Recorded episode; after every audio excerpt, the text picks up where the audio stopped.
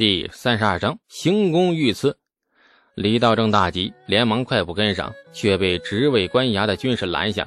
两名军士一左一右的架住他的胳膊，把他往外一推。李道正踉跄几步，仰面倒在地上，人倒了，手里的纸还高高举着，生怕沾染了尘土。看着员外郎远去的背影，李道正喊声带着哭腔。你看一眼嘛，俺娃有本事，看一眼嘛。官衙前不停有行人来往，闲人皆向他投去了好奇的目光。李道正坐在地上，怔怔的就看着手里的诗，一辈子没有流过泪的他，此刻却潸然泪下。俺娃，俺娃真的是有本事的。这这是他写的诗呀，学堂的先生都说写的好，他他是真的有本事呀，以后会有大好前程的。你们咋不看一眼我？坐在吏部官衙的空地上，李道正大哭不已。一个朴实的农户汉子，从来没有过如此脆弱的时候。自己一辈子就这样了，本分守着这块地，静静的老去，静静的泯灭于尘埃之中。可是儿子不一样啊，他才十五岁呀。若是儿子没本事，倒也认了。将来自己老去，把地传给他，一代又一代，后辈里终究能有个出息的。老李家也算是光耀门楣了。然而儿子是真有本事，尽管这本事从何而来，他并不清楚。但是他的本事就摆在面前。李道正的想法很简单：有本事的人，朝廷就得认。无尽的不安和委屈涌上心头，李道正呆呆坐在官衙前，不顾周围行人好奇目光，一边发着呆，一边抽泣哽咽。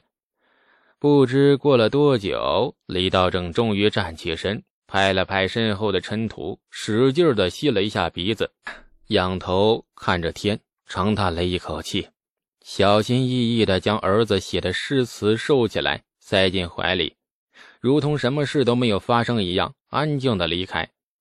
夕阳西沉，朱雀大街上，落日的余晖将他的身影拖长，影子笔直的像一支宁折不弯的钢枪。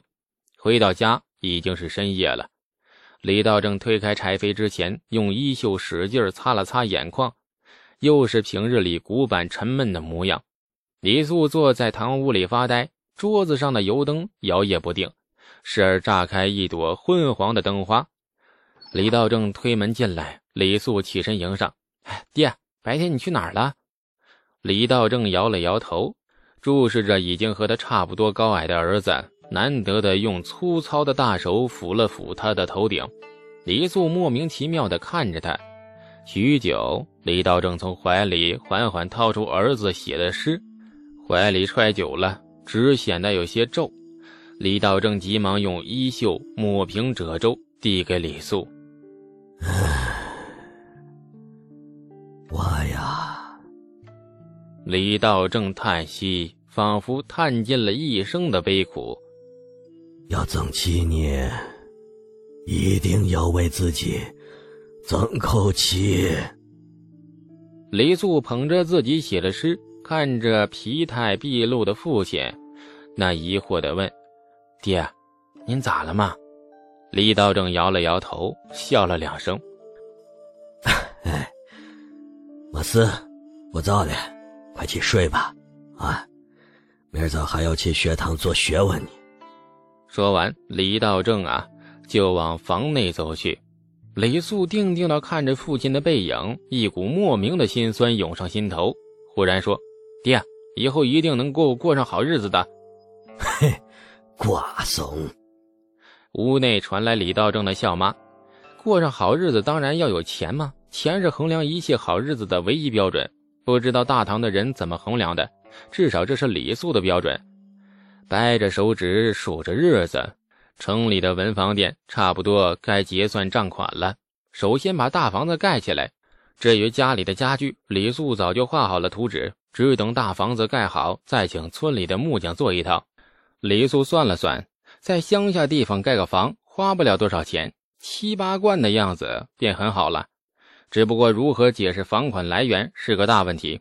李道正若看到了这么一大笔钱从天而降，他最有可能的反应不会是喜极而泣，而是牵着儿子去官府投难自首。河滩边，东阳公主早早来了，百无聊赖地坐在石块上，看着天边的大乌云彩就发呆。这李素远远地看着他的模样，笑了。他也喜欢发呆呀，对发呆的人总有一种莫名其妙的好感。他总认为，一个人有闲暇时，若能够毫无防备地发一阵呆哎呀，不假笑也不假哭，露出原本想露出的表情，那么这个人一定不是坏人。爱笑的女人运气特别好，其实发呆也是。李素也在东阳公主身边找了一块平整的石头，先用手擦去石头上的灰尘，然后又跑到河边洗手，一遍又一遍的洗，洗得很仔细。做完这一切。他才安心的坐下来，东阳公主很无语的看着他的举动，想笑又觉得不淑女，眼睛悄然的弯成了月牙。这个斯文败类居然比他这个金枝玉叶的公主还爱干净，而且为何就是看不惯自己带着三只簪子呢？还有工整才和意。不错，今日带了两只簪子，看起来顺眼多了。啊，今天看到你，由内而外的感到舒坦。李素夸得很直白，至少这个年代的人不会这么不含蓄。东阳公主俏脸悄然染上了红晕，却使劲的板起脸，让自己看起来很不满。今日本来要带三只簪子的，出门前忘记了，明日我便带三只簪子给你看。你刚才说今日才看我顺眼，难道以前每日都看我不顺眼吗？李素嗔怪的看了他一眼。你话怎能这么说呢？以前当然也看你顺眼了，特别是那天下午。哪天下午？你面前堆了十贯钱的那天下午啊！真的，那天你快把我的眼都给闪瞎了啊！你整个人仿佛发出了万道金光，跟那西天如来似的。当时啊，我差点就向你跪拜了。李素，你这个斯文败类，还可以更加的无耻一点吗？你当时跪拜的是我还是那十贯钱啊？哎，不要在意那些细节嘛。二人风轻云淡的闲聊之时，这长安城里却发生了一件震惊全城的大事。长安城西北二百余里的九成行宫内，大唐皇帝李世民居然遇刺了。刺客不多，四十多人。为首的刺客名叫阿史那杰舍律，名字很怪异，从姓氏可以看得出来，此人是突厥人。说到这个名字，不得不说。他的哥哥阿史那神臂，哎，曾经是突厥的突利可汗。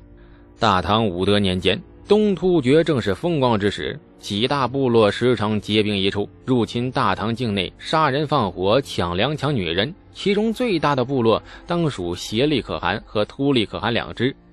武德七年，协力可汗和突厥可汗再一次入侵大唐。是的，他们又来了，带着满满的恶意。这次大唐皇帝李渊不乐意了，因为这两大部落已经打进了关中腹地乌龙坂。李渊虽然刚刚建国才七年，无论国力还是兵力都非常的弱，然而这一次啊，也不得不龙颜大怒。这是不把皇帝当干部啊？怎么办？揍他呀！于是李渊下旨，秦王李世民领兵于乌龙坂抵御突厥兵锋。李世民是个很不错的奇才将才。这领着大兵刚刚达到乌龙坂，这与突厥人遥遥对峙，然后他便做出一个让人忍不住为他的机智点赞的事儿。他二话不说，派人找到了突利可汗，三下五除二便跟突利可汗拜把子结为了异姓兄弟。这突利可汗可乐坏了呀，拍拍屁股，很痛快的便在阵前反水，背叛了协力可汗，站到了大唐这一边。李世民与突利可汗拜把子这事儿干的有点没节操。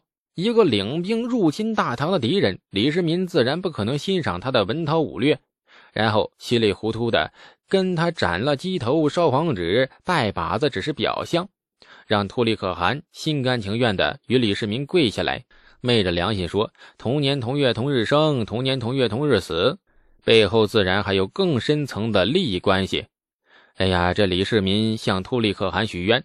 将来大唐灭掉协力可汗之后，可突啊，可突像话吗？是可允许突利可汗领顺州都督。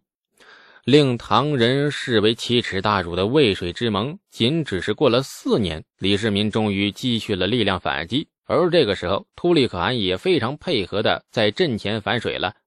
唐军生擒了协力可汗，东突厥被灭。突利可汗这位结拜兄弟，自然也顺利的当上了顺州都督。结局不错呀，喜闻乐见的大团圆结局。忽然中间出了一个变数。变数就是今日刺杀李世民的阿史那杰舍律，他是突利可汗的弟弟。当初突利可汗降唐之后，杰舍律被李世民封为了中郎将，正四品的武官，相当于军委会的候补委员。不过可惜没有权力，只是个虚衔。帮助大唐平灭东突厥这么大功劳，作为居功至伟的突利可汗的弟弟，只是封了一个虚衔。这阿史那杰社那率先觉得不爽了，于是整日在长安城里为非作歹、欺男霸女，以发泄不满情绪。御史们当然也很不爽啊，于是把结社律的刑警参到李世民面前。李世民更不爽了，咬着牙从齿缝里蹦出来一句：“此为居家无赖。”一向胸怀博大的李世民居然说出这句评语。足可见结社律此人的人品糟糕到何等地步了。李世民遂将突利可汗下旨，说：“你弟弟不长进，抽他。”于是突利可汗就抽他。结社率被抽之后，安分了一年。很不幸，第二年突利可汗病逝了。这下结社率乐坏了，从此世上再无人敢抽他。同时，他对李世民的恨意也渐渐高涨到了顶点。亲爱的听众朋友。感谢您的收听，去运用商店下载 Patreon 运用城市，在首页搜索海量有声书，或点击下方链接听更多小说等内容。